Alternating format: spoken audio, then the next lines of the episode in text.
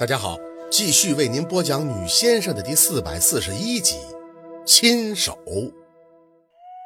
死了，宝四没回话，很认真地看着小六的脸，听他继续。医院今天早上来电话了，查房的时候发现这白婆子已经七窍流血而亡了。因为白婆子没有亲亲后人，所以医院就问我们要不要解剖看看死因。如果不需要的话，就直接去医院办理手续，好把人送到火葬场。我得留下照顾你呀。安九呢，就去处理这件事了。没什么表情的点了一下头，这事儿算是意料之中。看来白婆子并没有狠心的把肚子剖开，七窍流血，那就说明那白色的双头蛇那憋的咬破了他的内脏，在他的体内放毒，毒死白婆的同时，也毒死了自己。苦果自尝，结局早就注定。四姐，你说这白婆子是自杀吗？算是吧。宝四淡淡的回了一嘴，他怎么死都算是自杀。天作孽犹可恕，自作孽。不可活嘛？得知安九没什么问题，宝四呢也就没再多问，倚靠着床头，自己慢慢的缓神儿。手机中还有夏文东给发的短信和孩子们的视频。小六说夏文东来电话了，他接的，说了地震的事儿，也说了他发烧了，没什么大问题，主要是干了件大事儿。不用想都知道，小六这口才能和夏文东把他白活的多神乎其神。他也清楚，夏文东也就是传声筒，和夏文东讲了，就等于是和陆佩讲了。毕竟宝四身边的所有人都是在陆佩的作用下关照他的。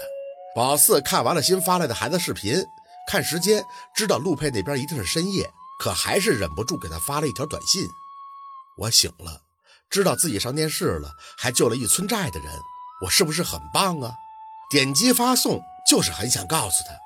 不管多大的事儿，最想分享的人一直是他，好像总是脑瓜子削尖了，想在陆佩身边证明什么。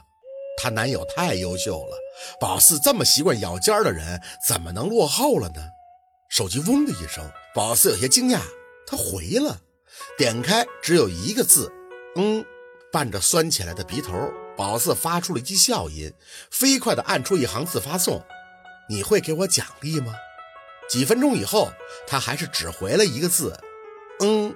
如果是常人，会觉得回得很慢，但这一个字，不知道陆佩是使了多大的力气摁出来的。夏文东说过，他这种精神受损的手，现在只会指东西，握拳都很费力的。四姐，你是在和陆大哥发短信吗？他可以打字了呀。显然，小六也从夏文东那知道了一些陆佩的情况。宝四没看的。看着手机屏幕上孤孤单单的一个字，还在想着，自己也不知道能看出什么。透过屏幕，像是会看到他的脸。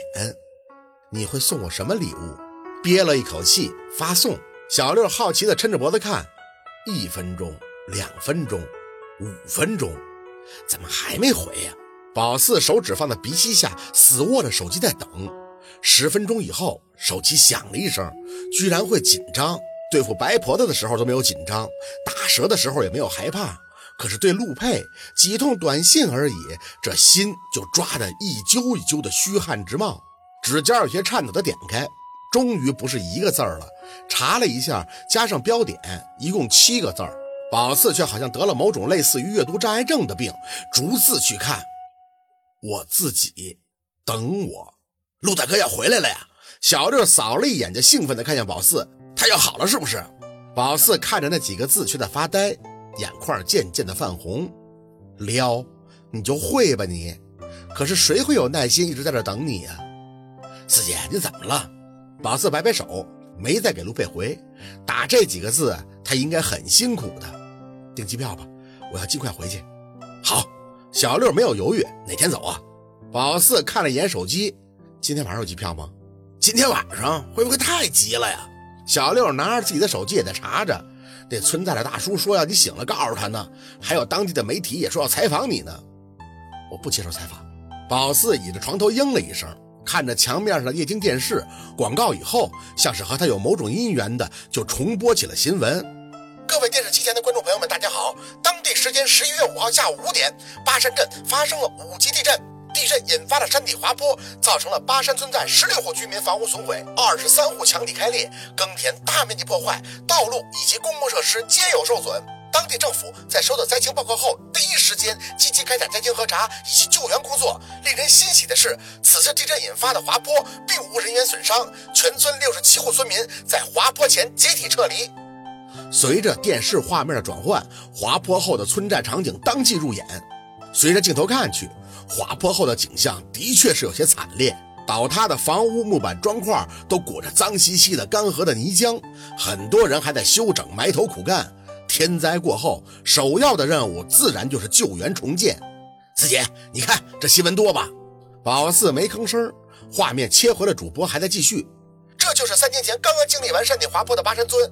现在我们可以看到，村寨已经恢复了安宁，所有的灾后重建工作也在积极的展开。据采访村民表述，在地震滑坡当天，云层曾有异象，有个薛姓的女子做出了预测，得出地震云一说，并且带去了十多个人在大雨中协助村民撤离。